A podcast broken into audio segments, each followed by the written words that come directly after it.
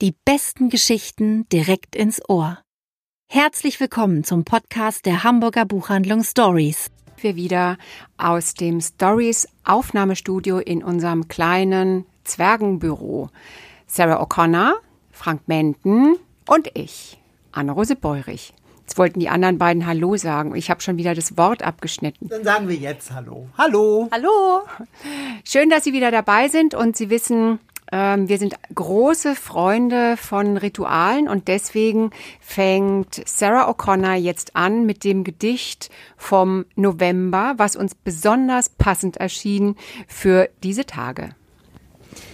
Erich Kästner, Nasser, November. Ziehen Sie die ältesten Schuhe an, die in Ihrem Schrank vergessen stehen, denn Sie sollten wirklich dann und wann auch bei Regen durch die Straßen gehen Sicher werden sie ein bisschen frieren und die Straßen werden trostlos sein. Doch trotz allem gehen sie nur spazieren und, wenn's irgend möglich ist, allein. Und damit gebe ich an Frank und ähm, zum ersten Buch unseres heutigen Podcasts. Und das erste Buch, das heißt Brandsätze, geschrieben wurde es von Steph Shah und es steht seit zwei Monaten schon auf der Krimi-Bestenliste, wobei ich sagen muss, dass es da eigentlich nicht hingehört, weil es nicht wirklich ein Kriminalroman ist. Aber worum geht es? Im März 1991 wird die junge Schwarze Ava Matthews wegen, wegen eines vermeintlichen Diebstahls von einer koreanischen Supermarktbesitzerin erschossen. Fast 30 Jahre später wird auf Yvonne Park, die damalige Täterin, ebenfalls geschossen. Und durch diese Tat erfährt Grace Park, die Tochter von Yvonne, die Wahrheit über ihre Mutter und über deren Verbrechen vor ihrer Geburt. Grace beginnt Fragen zu stellen, sie sucht den Kontakt zu Ava Matthews Familie und sie muss einige bittere Wahrheiten lernen. Der Roman ist im R.C. Wendy Verlag erschienen, übersetzt hat ihn Karin Witthuhn und es ist ein sehr wütendes Buch, aber auch ein enorm wichtiges Buch und es beruht auf einem wahren Fall. Die immer wieder durchscheinende Wut dieses Textes überträgt sich auf den Leser, überlagert aber nicht die Ausgewogenheit, mit der Steph Shah ihre Geschichte aus der Perspektive beider Familien erzählt. Mit einer ungeheuren Eindringlichkeit beschreibt sie die Langzeitwirkung von Gewalt und den Schaden, der durch Schweigen entsteht. Sie beschreibt den vielfältigen Rassismus in einer Gesellschaft, in der ein Funke ausreicht, um eine Explosion zu entfachen. Und dieses Buch ist leider trotz einer hymnischen Besprechung im Spiegel bislang ziemlich untergegangen und das muss sich, finde ich, dringend ändern, weil es ist äh, einer der besten Bücher in diesem Jahr und ich wünsche ihm wirklich viele Leser und Leserinnen. Und jetzt sehe ich schon, Anne, gebannt. Genau, das viele Leserinnen und Leser ist mein Stichwort. Ähm, du hast mir ja empfohlen von Michael Christie das Flüstern der Bäume und ich habe lange nicht mehr so viel Freude an einem Buch gehabt. Michael Christie ist ein Kanadier. Ähm, er kommt also aus dem Land, aus dem so viele großartige Romanciers kommen und das in diesem Jahr auch das Gastland der Frankfurter Buchmesse war. Und ähm, das Flüstern der Bäume ist sein zweiter Roman.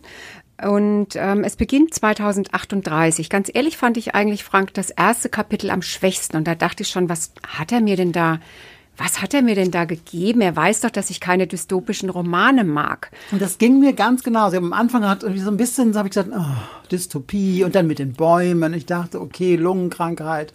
Ich habe echt gedacht, okay. Und das, was dann eben toll ist, ich will jetzt nichts vorwegnehmen, aber es geht ja dann ganz anders weiter. Genau.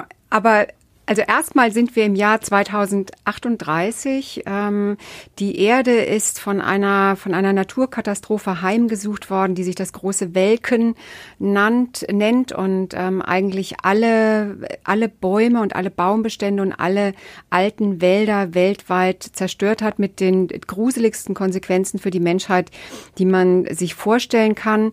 Ähm, das war eben der Punkt, wo ich so gedacht habe, oh nie, warum hat er mir das gegeben?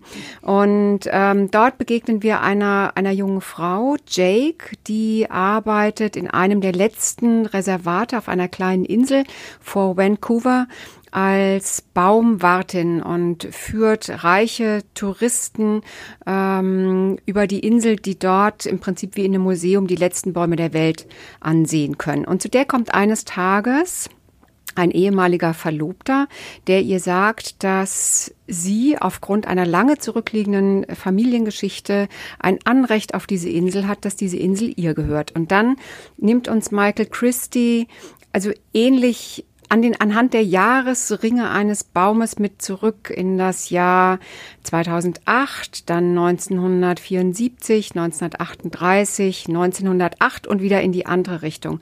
Und er erzählt uns die Geschichte der Familie Greenwood. Und ich war von Kapitel zu Kapitel begeisterter und fand das ein so großartiger, das ist wie so eine, wie so eine Seidenraupe, ähm, die so Schicht für Schicht enthüllt, um wirklich so was ganz Feines, Glänzendes und Zartes zu enthüllen. es ist einerseits ein, so ein Familienroman, wie man ihn sich wirklich immer wünscht und andererseits eine großartige Hommage an, an Bäume, an unsere Wälder und natürlich auch eine strenge Mahnung ähm, zu dem, was wir tun. Also, wenn Sie wirklich Lust haben zu versinken in einem Buch, dann ist das Flüstern der Bäume das einzig wahre. Auch wenn ich jetzt natürlich Sarah so ein bisschen vorgreife. Aber du hast einen Krimi, ne? Und Krimis sind ja was ganz anderes. Was ganz anderes. Ich kann nur sagen, wow, ich bin completely hooked.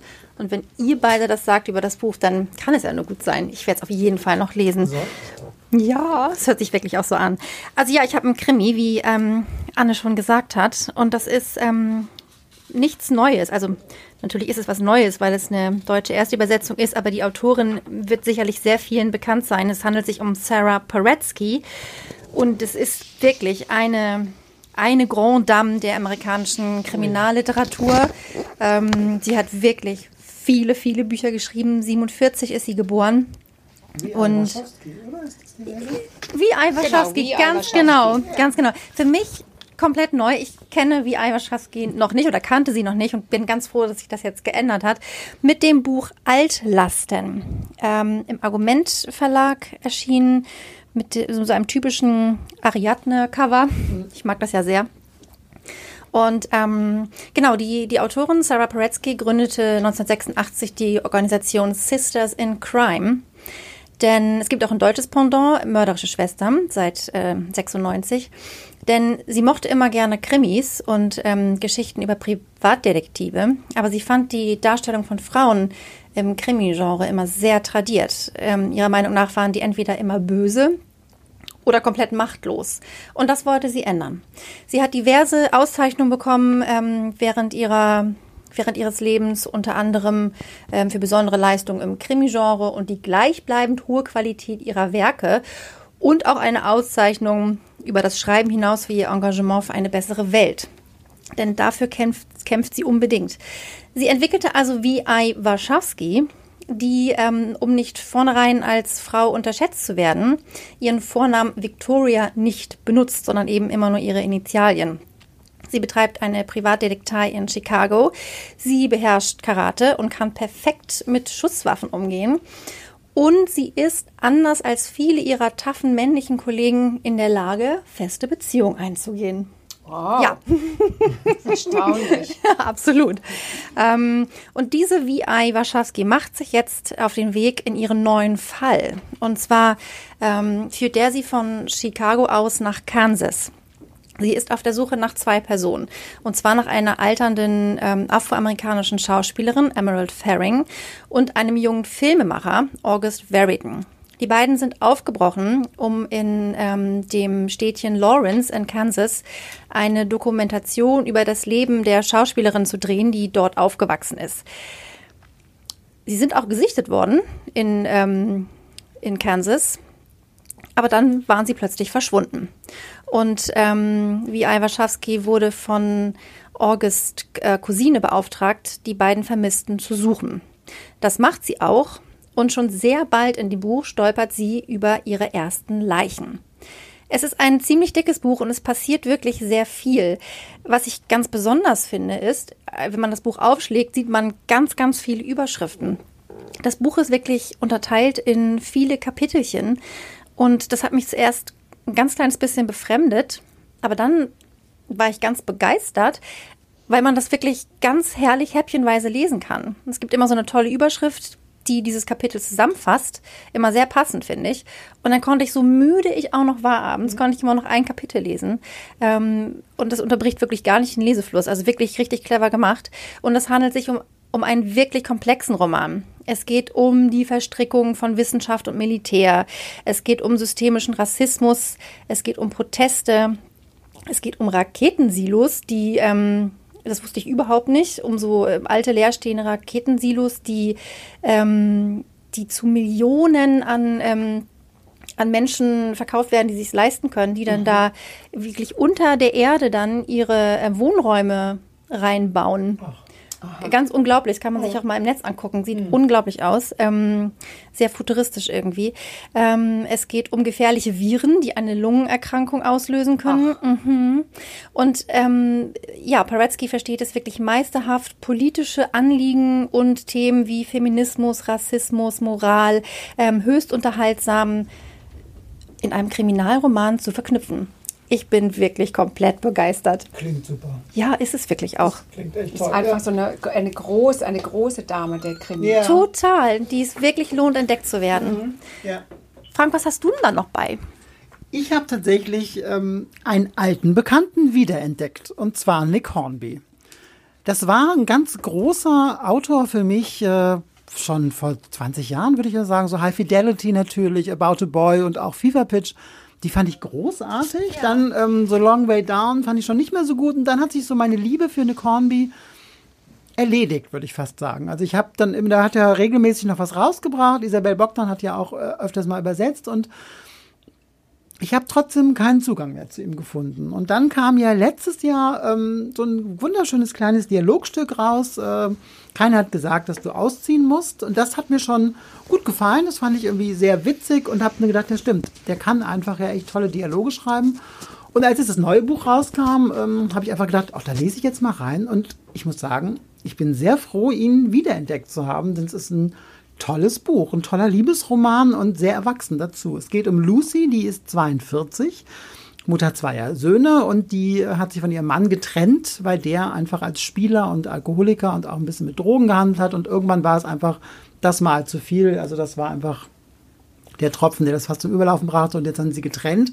Und alle denken immer, Mensch, ne, eine Ehe, die ist doch ganz toll. Und ihre Freundin sagt immer, Mensch, aber eigentlich kämpft darum ihn. Sie denkt sich, warum? Ich muss nicht um den kämpfen. Ich will ihn einfach nicht mehr haben. Und äh, sie kommt ganz gut auch zurecht alleine. Sie geht auf ein paar Dates. Sie sind super beschrieben, wie sie dann da sitzt. Und da sie eben keine Erwartungen hat an diese Dates, ist sie auch sehr, sehr ehrlich und bringt alle Dates so auf den Punkt. Es ist herrlich zu lesen. Und sie begegnet beim Einkaufen der Joe und Joe ist 22. Er ist Aushilfsmetzger. Finde ich schon eine tolle Berufsbezeichnung. Aushilfsmetzger.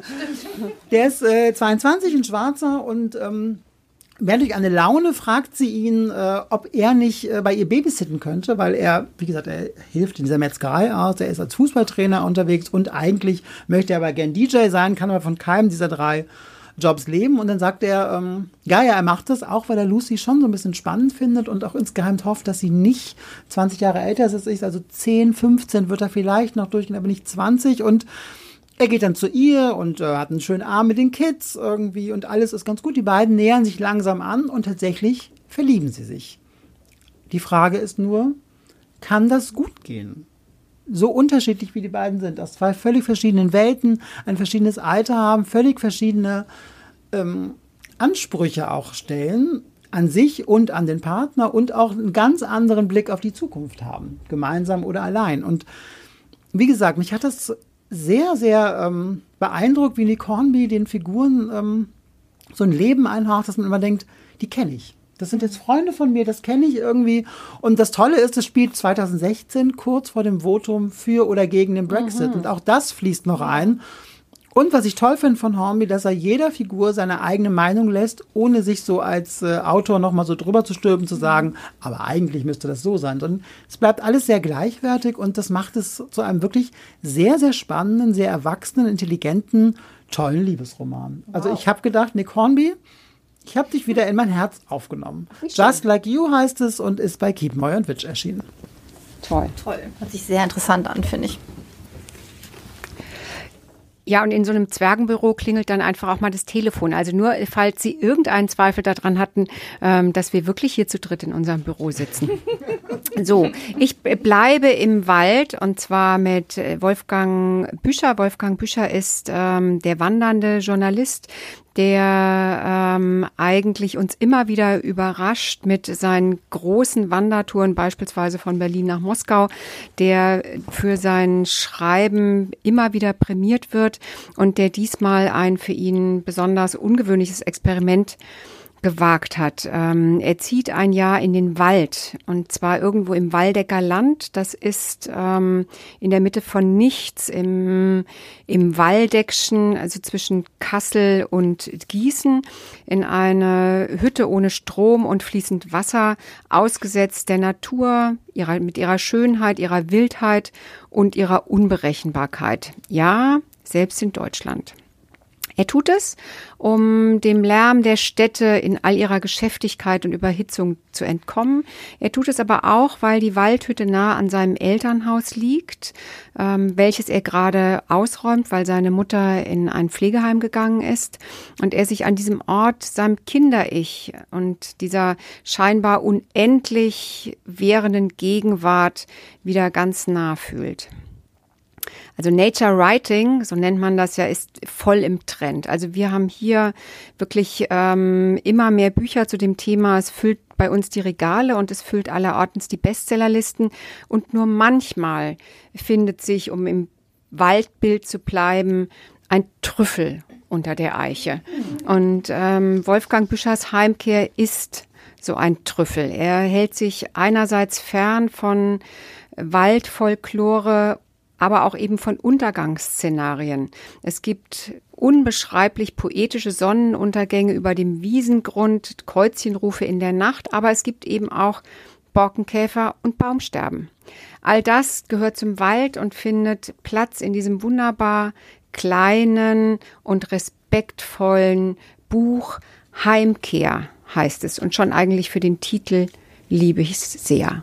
Es sieht finde ich, ein so wunderschönes Cover. Hat Wirklich, dazu, das ist mal, ich. Sie können es leider nicht mhm. sehen, aber das ähm, gehört in die, im, im Ranking der Cover wird das ziemlich weit nach oben ja. rutschen.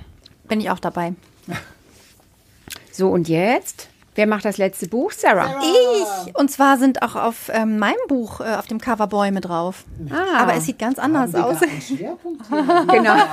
uh. ähm, Her name was Magda. Nobody will ever know who killed her. It wasn't me. Here is her dead body. Diese Worte stehen auf einer Notiz, die Vesta Gould, eine Anfang 70-jährige Frau, bei ihrem Spaziergang im Wald mit ihrem Hund auf dem bemoosten Boden findet.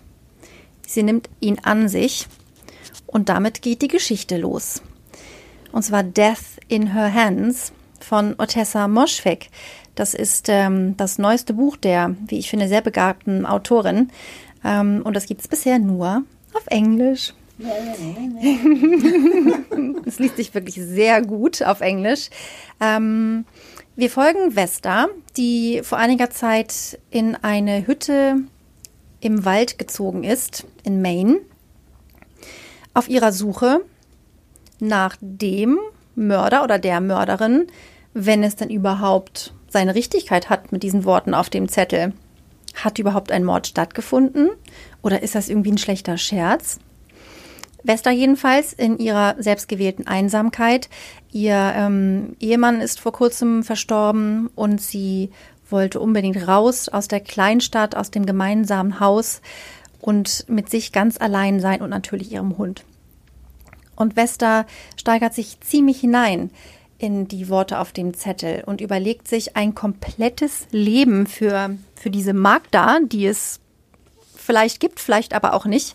Und es nimmt manchmal dann auch so, so seltsam, fast so ein bisschen komische Züge an, wenn sie dann in der Bibliothek sitzt und in die Computersuchmaschine eingibt, ist Magda wirklich tot? Und sich kurz wundert, warum keine Antwort kommt. Ähm, und sie beginnt wirklich sich alle möglichen Details auszumalen. Magda, wie sie ausgesehen hat, ihr soziales Umfeld, was sie getan haben könnte, um, um den Ärger eines anderen zu erregen, ähm, wo sie herkommt, wahrscheinlich aus Polen, ähm, bei ihrer armen, alleinerziehenden Mutter aufgewachsen, wie sie in die USA gekommen ist. Das alles könnt ihr wirklich ziemlich detailgenau nachlesen. Aber die Frage ist immer, gibt es überhaupt eine Magda? Was ist Wahrheit? Was ist Fantasie? Und es ist so geschickt gemacht. Ich war wirklich total, ähm, ich, sie hatte mich wirklich komplett ich war richtig drin in dieser Geschichte von Magda, um dann immer wieder äh, kurz darauf, äh, kurz daraus aufzutauchen und mich zu fragen, aber Moment mal, die gibt's ja vielleicht überhaupt nicht. Mhm. Jetzt fange ich selber an, mich reinzusteigern. Und das ist genau ähm, das Tolle an diesem Buch. Man ist ähm, eigentlich ein bisschen, man wird so ein bisschen zu Vesta. Man erfährt in Rückblicken auch ähm, einiges aus ihrem Leben. Sie hatte einen ziemlich kontrollierenden Ehemann. Ähm, das wird nie so so, so plakativ dargestellt, aber das kriegen wir in, in, ähm, in Dialogen mit. Ähm, und es geht um große und sehr aktuelle Themen wie Alleinsein. Ähm, es geht um die eigene Sterblichkeit, äh, die Abnahme der psychischen und physischen Leistungen. Und ich habe ein Interview mit der Autorin gelesen, in dem sie sagte, dass auch für sie das Thema Alleinsein wirklich ein großes und ein sehr wichtiges Thema ist. Und es macht sich tatsächlich auch bemerkbar dadurch, dass sie zum Beispiel nie sich abbilden lässt in ihren Büchern. Also es gibt kein Autorenbild. Ähm, und auch was Social Media betrifft, ist sie mhm. komplett inaktiv. Ähm, ich habe wirklich nochmal geguckt, ob ich nicht doch irgendwas finde, aber nein, es ist nichts zu finden. Ähm, es ist höchst spannend und irgendwann steht Vesta draußen vor ihrer Hütte im Garten und sie beschleicht das ungute Gefühl, dass jemand aus der Hütte sie anguckt. Oh Gott. Ja. und das ist wirklich ein Buch, was Halloween. so lange, ja wirklich, genau, passt zu Halloween, was wirklich so lange bei mir geblieben ist. Ich musste immer wieder an Vesta denken, an ihren Hund, ähm, an diese Hütte und an Magda natürlich ein sehr lohn, lohnenswertes Buch. Wird ähm, übrigens im Frühjahr bei Hansa auf Deutsch erscheinen. Oh ja. Yeah. Kein oh, genaues da Datum. Ja schon. Oh, Und das war's für heute. Ja, das ja. war das war's schon wieder. Ähm, wenn Sie Lust haben, uns wiederzuhören, dann geht das mit der nächsten Folge, die dann schon ganz im Zeichen von Weihnachten steht. Am 6. Dezember, also zu Nikolausi, sind wir wieder online mit unserem Stories Podcast die besten Geschichten direkt ins Ohr. Und wir werden nicht singen, das können wir Ihnen schon mal versprechen. Wie? Nein? Doch. Also ich nicht. Also wir sind uns offensichtlich noch nicht einig. Das wir noch mal aus. machen Sie es, machen Sie es gut, haben Sie gute Tage. Bis bald. Tschüss. Tschüss.